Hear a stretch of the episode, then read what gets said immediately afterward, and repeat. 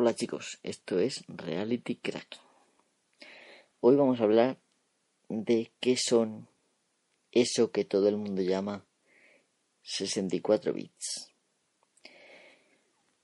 Em, resulta de que escuché a Emilcar, sí, sí, a Emilcar, preguntarse pues qué sería esto de los 64 bits, que no sabía muy bien y tal. Y yo dije, coño, pues eh, seguro que hay mucha gente que tampoco lo sabe.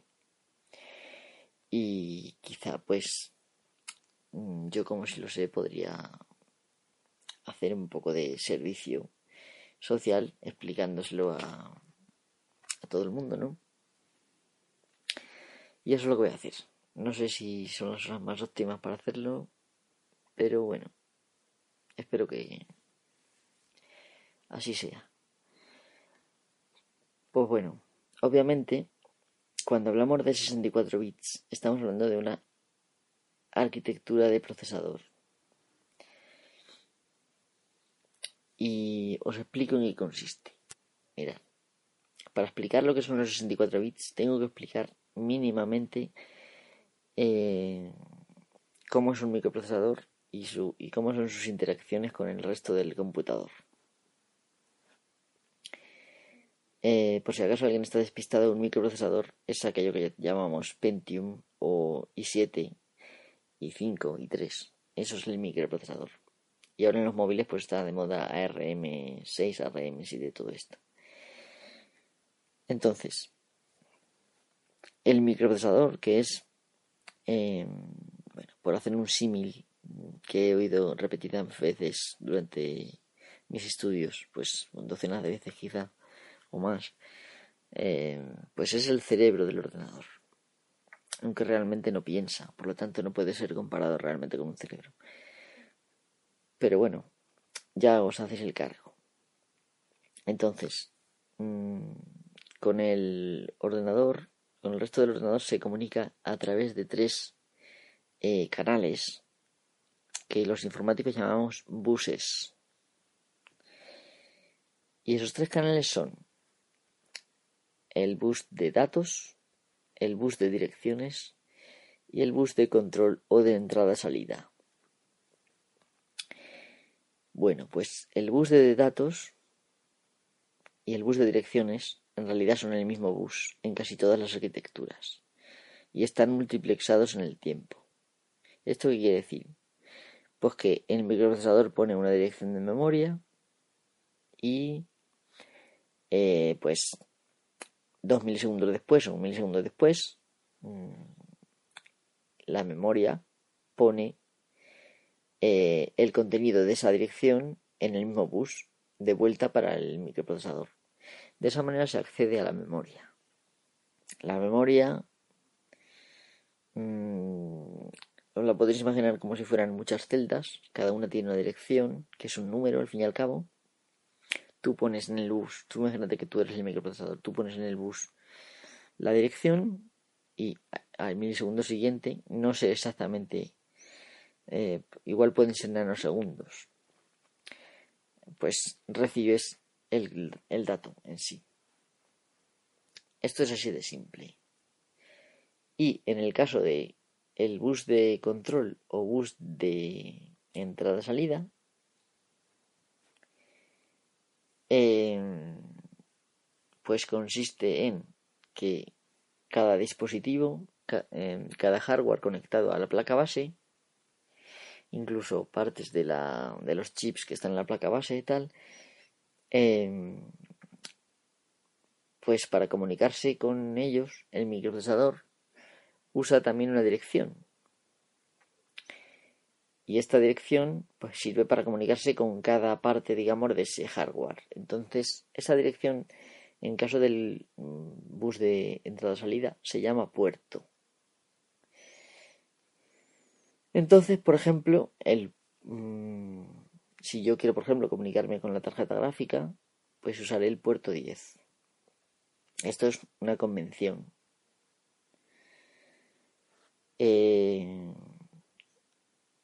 por supuesto, hay muchísimo hardware y no lo voy a digamos, enumerar todo. Pero, por ejemplo, pues, si te quieres comunicar con la BIOS, puedes usar los puertos, eh, si no recuerdo mal, 70 y 71. Eh, sí, y por ejemplo, pues, si te quieres, porque, bueno, uno, para que os hagáis una idea, uno es para indicar la dirección y el otro es el que os da el dato, ya que este puerto, este bus no está multiplexado. Eh, por supuesto, mm, estoy simplificando mucho las cosas porque hay muchísimas arquitecturas. Y hay arquitecturas pues, que pueden ser diferentes a lo que yo estoy describiendo. Pero básicamente esto es así. Para comunicarse con... Básicamente hay una especie de cable, ¿no? Está implementado en la placa base, o sea que físicamente no es un cable, es un circuito, bueno. Tú, por ejemplo, puedes poner un número de puerto y le puedes mandar datos a ese puerto y ese, ese puerto mm, envía ese número va a llegar a un determinado hardware que a su vez te puede responder o no, depende del tipo de mensaje que sea, ¿no? Y de esta manera, comunicándose con la memoria y comunicándose con el hardware, funciona un ordenador. Esto es así. Todos los ordenadores más o menos funcionan igual. Por supuesto, el micro en sí es el que se encarga de procesar las instrucciones. Cada instrucción hace un cometido. Por ejemplo, hay instrucciones que permiten multiplicar, sumar eh, y este tipo de cosas. ¿no? Hay instrucciones que permiten saltar hacia adelante en el programa o hacia detrás hay instrucciones que permiten copiar datos en la memoria. Hay muchos tipos de instrucciones. Y otras instrucciones permiten comunicarse con el hardware. En este caso, por ejemplo, las instrucciones in y out pues, permiten comunicarse con el hardware. Estoy refiriendo a las instrucciones en el ensamblador, que luego tienen un equivalente en código máquina que es un número. Pero la equivalencia de ensamblador a código máquina es directa. Por eso se llama a cada instrucción en el ensamblador un mnemónico. Bueno, estoy liándome mucho. Entonces, ya que he explicado más o menos cómo es un microprocesador y cómo se comporta, cómo se relaciona con el resto del ordenador, ¿qué son entonces los 64 bits? Bueno, pues los 64 bits mmm, y lo voy a simplificar todavía más, son, eh, en primer lugar, la anchura de los buses en bits. Un bit estaría relacionado a, a la cantidad de información eh, que cabe dar dos respuestas, es decir, 0 o 1, sí o no, verdadero o falso. Eso es un bit. Y físicamente, pues un bus, por ejemplo, eh, de 64 bits, pues tendría como 64 cablecitos, uno para cada bit que sería encendido apagado la equivalencia, o sea, hay corriente, no hay corriente, la equivalencia al 0 y al 1. Bueno, al revés, al 1 y al 0 hay corriente 1, no hay corriente 0. Aunque bueno, no es tan simple. Obviamente hay unos niveles de corriente para el en torno a 4 voltios, por ejemplo, es el 1.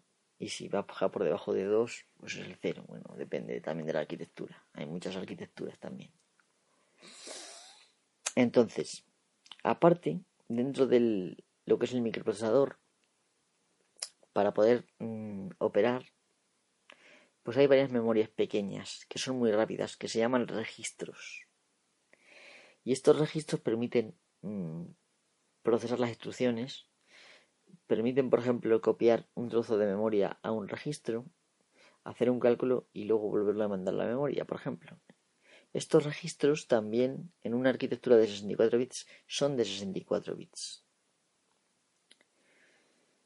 Eh, el registro que digamos que siempre se menciona es el registro acumulador, que es el registro AX en ensamblador, ¿vale?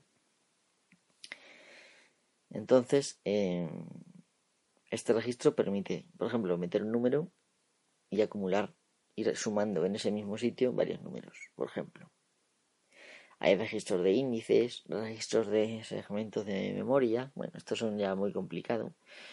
Hasta, hay mm, registros mm, extra para en caso de necesidad. En fin, no voy a relatar, pero imaginaros que cuando haces un programa en ensamblador o en código máquina, tú básicamente estás moviendo datos de la memoria a un registro, haces unos cálculos con ese dato y luego lo devuelves a la memoria. Así es como funciona.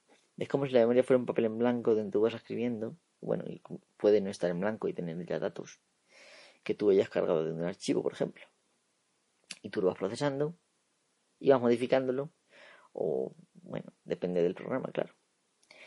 Entonces, estos registros también serían de 64 bits. Por supuesto, hay registros mm, de tipo entero, por ejemplo, el acumulador, y también hay registros en coma flotante, un punto flotante se dice. Y hay otros tipos, ¿no? Pero sería cuestión de no meternos mucho con eso porque complicaríamos mucho la vida. Entonces, em, ¿a dónde vamos a ir a parar? Ahora, cuando arranca un ordenador, ocurre un proceso que se llama el proceso POST, que significa Power On Self Test. Es como algo así como el el test, el autotest que se hace cuando se enciende el ordenador. Y este proceso eh, lleva a cabo, mm, aparte de un test de la memoria, de los puertos de entrada salida y todo esto, lleva a cabo una inicialización del microprocesador. Eh, para arrancarse el ordenador eh, y para hacer todas estas tareas hace falta un circuito enlatado. que normalmente eh, se, denomina el BIOS, que significa Sistema Básico de Entradas y Salidas. Este circuito enlatado es, es capaz, tiene una configuración, que es lo que conocemos como el setup, y es capaz de inicializar el ordenador y cargar el sistema operativo. Eh, perdón, inicializar el microprocesador. El microprocesador, antes de poder eh, hacer nada, necesita inicializarse. Eh, básicamente, pues el microprocesador tiene patillas, y pues digamos que se le pone en cada patilla unos números. Tiene, un, por, supuesto, hay un protocolo de inicialización. Eh, básicamente se usa el puerto 20. entonces, no, perdón, el puerto 20 es del, del controlador programa de interrupciones. Bueno, olvidamos de ese dato, por favor. Entonces, al inicializar el microprocesador, se le dice en qué modo queremos que funcione. Porque, a pesar de que sea un microprocesador de 64 bits, puede funcionar en otros modos, en varios modos. Uno de ellos, el más común, es en 32. Y, bueno, hay también el, el, modo que se conoce el modo x86 que se va en 16 bits y luego va el de 32 y luego va el de 64 tienen nombres también todos ellos pero no los voy a decir porque es inútil tanto dato entonces em, a pesar de que hay diferentes arquitecturas de, de 64 bits, porque AMD, por ejemplo, tiene una, Intel tiene otra, también tienen nombres, no vamos a mencionar. Em, más o menos digamos que esto es común. Cuando tú inicializas el, microprocesador tienes que decirle en qué modo va a funcionar. Si tú le dices que funciona en 32 bits, no hay problema. Él va a funcionar como si fuera de 32 bits. El problema es cuando tú mm, Ahora prácticamente todos los programas, bueno, todos los programas son de 32 bits. Ya no hay programas de 16. Entonces mm, son de 32. Eh, ahora el problema es que hay si tú quieres ejecutar programas de 64 bits, necesitas que el micro se inicialice en 64 bits. Y luego, para ejecutar las aplicaciones de 32, se, no se puede mm, a mitad de, digamos, de ejecución del sistema operativo, cambiar el modo del microprocesador. Lo que se hace es eh, una emulación de 32 bits. Y esta emulación, dependiendo de la tecnología usada, claro, pues suele ser más lenta que lo que sería eh, eh, un procesador, el mismo procesador funcionando en modo 32 bits. Por eso, si tú los programas que tienes son la mayoría de 32 bits, mm, vas a preferir un sistema operativo de 32 bits, por supuesto el, micro inicializado para funcionar en 32 bits. Mientras que si únicamente si, tienes, si necesitas programas de 64 bits, tendrás eh, un sistema operativo de 64 bits inicializado para funcionar en 64 bits, claro. Eh, puesto como en los registros son más grandes, ¿qué ventaja tiene esto al ser más grandes? Pues que a la hora de mover información se mueve más deprisa, porque es igual que, eh, por ejemplo, pretender vaciar una piscina a cubos o con espuertas. Pues obviamente con espuertas vas a tardar menos, pesa más, pero bueno, eso es quizás sea un mal ejemplo, porque claro, el esfuerzo aquí no tiene nada que ver. Entonces, eh, este es el caso, ¿no? que por supuesto si por ejemplo tenemos que hacer eh, proceso, procesado de vídeo o renderizado en tres dimensiones, renderizado de objetos en tres dimensiones, pues entonces nos viene muy bien la arquitectura de 64 bits, eh, porque se necesitan mover grandes cantidades de datos. Y claro, al ser el, el doble de, de grande el registro, pues se mueven los datos la mitad de tiempo antes. Aunque no es exactamente así, pero bueno. Que os hagáis la idea que más o menos es así. Pero ¿qué pasa con las tareas anodinas? Pues que a menudo bueno, por ejemplo, una gran base de datos también nos vendría bien, porque para mover gran, gran cantidad de datos, como digo, vale. Pero hay tareas anodinas que a lo mejor no se necesitan tanto, entonces es mejor en 32. Esa es la razón por la que yo, por ejemplo, estoy usando Linux de 32 bits, el Linux Mint de 32 bits, y eh, como uso Premiere, After Effects, y eso, y pues que van en 64 bits, pues tengo un, una, un dual boot con un Windows 7 de 64 bits para exclusivamente esas aplicaciones. Si por ejemplo en, el momento que estoy usando esa aplicación necesito navegar, pues también navego. Pero el navegador en este caso es el Chrome de 32 bits. A menudo vais a encontrar con que no hay aplicaciones de 64 bits, por ejemplo, para navegador. Puede que en el futuro haya más, pero a día de hoy os vais a encontrar con el problema de que muchas aplicaciones ya cada vez menos. Pero antes era un gran problema. Porque claro, tú estabas usando un sistema operativo de 64 bits porque no tenías otra opción, por tu trabajo, por lo que fuera, y el resto de aplicaciones, la mayoría, te iban lento. Entonces era un handicap bastante grande. En el iPhone 5S que es de 64 bits, eh, sin conocer detalles, mm, porque Apple no ha liberado muchos datos. Yo he leído bastante del tema, pero bueno, lo que he podido encontrar.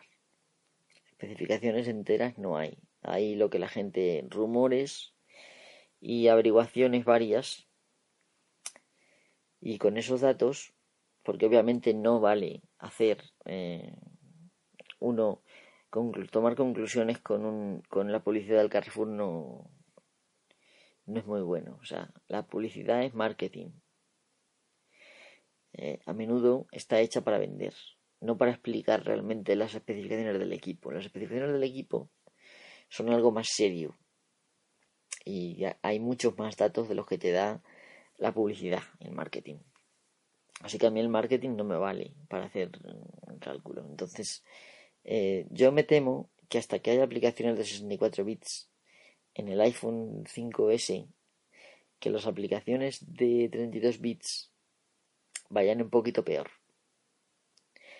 ¿Qué pasa? Pues que Apple es muy astuta, claro, la empresa es muy astuta, porque al meter un micro, digamos, mm, superior al que tenía el iPhone 5, digamos que puede suceder que el aumento de velocidad de ese micro supla el problema de que tengas aplicaciones de 32 bits que vayan un poco más lentas. Y de esa manera quizá no lo notes.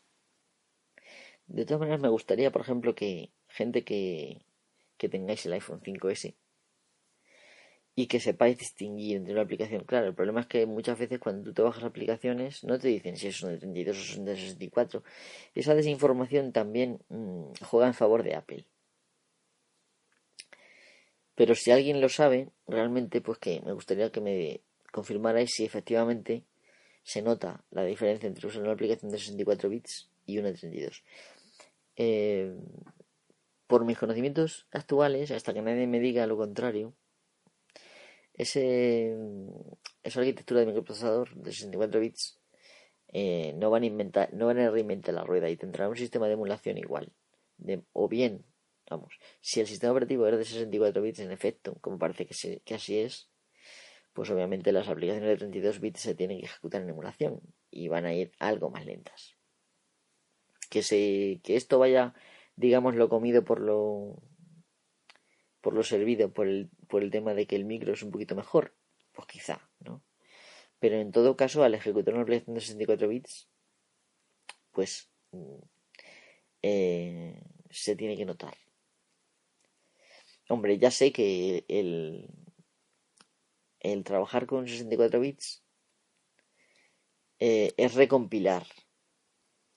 Lo sé, lo sé que es recompilar, pero me vais a perdonar los programadores, o sea, las personas que habéis dicho que, que sí, que solamente es recompilar y punto, me vais a perdonar un poco que me ría, ¿no? Porque no es lo mismo hacer una aplicación pensando en 32 bits que hacer una aplicación pensando en 64 bits. ¿Por qué? Porque si yo, por ejemplo, estoy pensando que tengo registros de 32, de, perdón, de 64 bits, quizá use variables eh, de otra forma, ¿no? Aprovechando ese ancho que me da. Sin embargo, si sé que son de 32, voy a usar variables más, más pequeñas, de menos memoria. ¿Y eso qué va a hacer?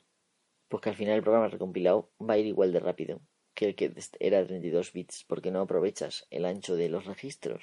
Tú un registro de 64 bits lo puedes llenar hasta la mitad con un número que no aproveche toda la precisión que te da. Y eso es una cosa que puede haber pasado en algunos programas, ¿no? Obviamente el, el, compilador es muy listo y pueden haber hecho ahí, pero no van a haber cambiado el diseño de la aplicación. Simplemente cambiarán la forma de mover a lo mejor grandes cantidades de datos, no sé. Alguna, algunas cosas.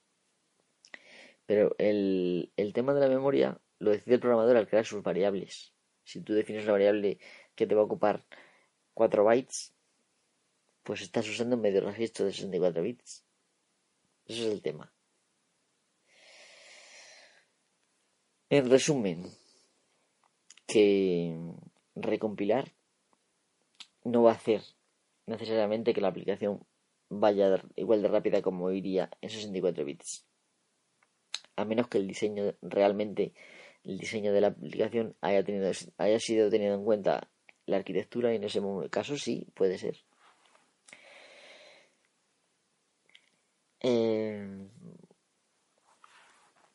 creerme, por ejemplo, eh,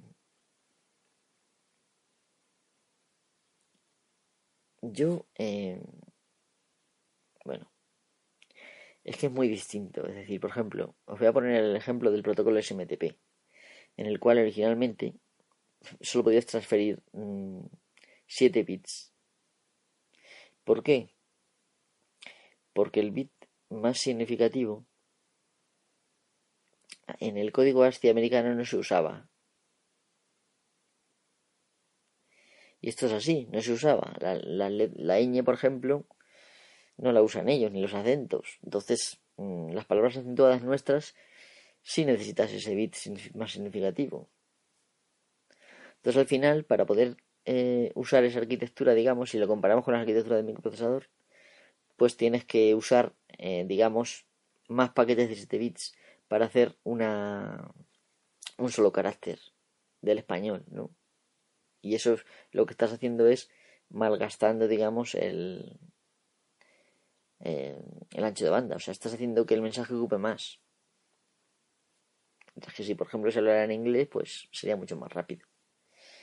Esto ya se ha enmendado, pues permitiendo enviar ya 8 bits. Pero solamente funciona en las versiones extendidas del SMTP. En los microprocesadores pasa más o menos lo mismo. Y sin embargo hay gente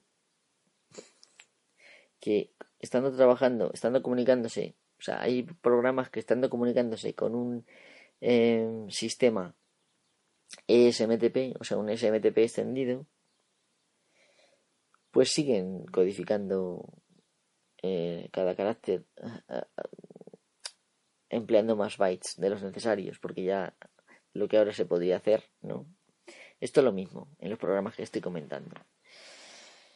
Espero no haberme liado mucho, eh, porque, bueno, el, el tema es bien interesante.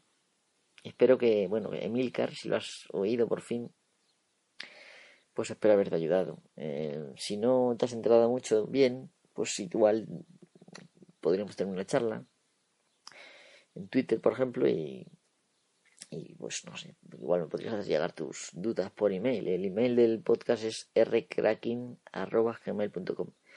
Lo deletreo R C R A C K I N G arroba gmail.com.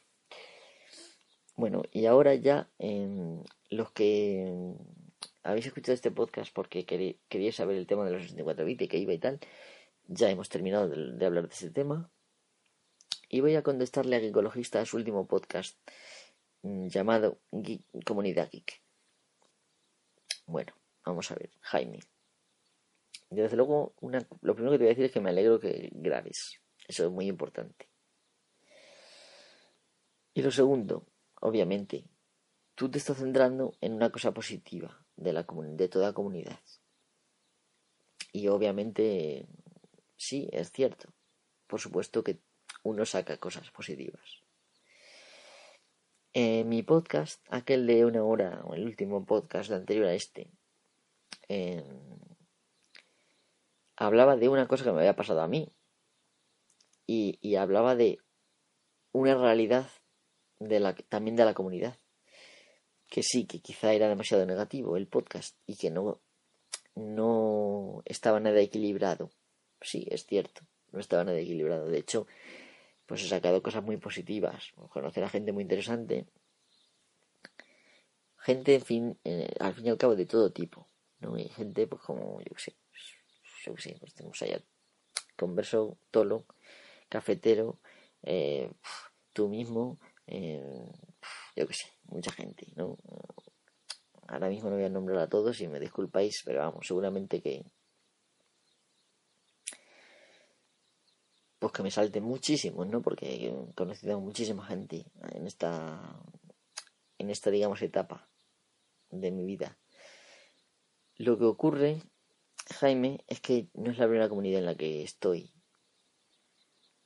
Entonces, obviamente, comparar esta comunidad con la comunidad que estaba yo mm, antes, antes del año 2009, pues claro, no tiene no tiene comparación, obviamente. Porque obviamente mm, esta comunidad, que sí, que ha sacado cosas positivas, sí, lo vuelvo a reiterar, y de hecho, pues yo escucho muchos podcasts de vuestros, de esta comunidad, y saco cosas positivas y no solo de los podcasts, sino también de, de la interacción, digamos, con vosotros o incluso de, de, tweets que ponéis y que vosotros ni sabéis que leo, ¿no? Em, claro que se sacan cosas. Lo que ocurre es que esta comunidad está muy enfocada, no sé cómo explicarlo, sí, es muy fácil, está muy enfocada a la adquisición de nuevos equipos.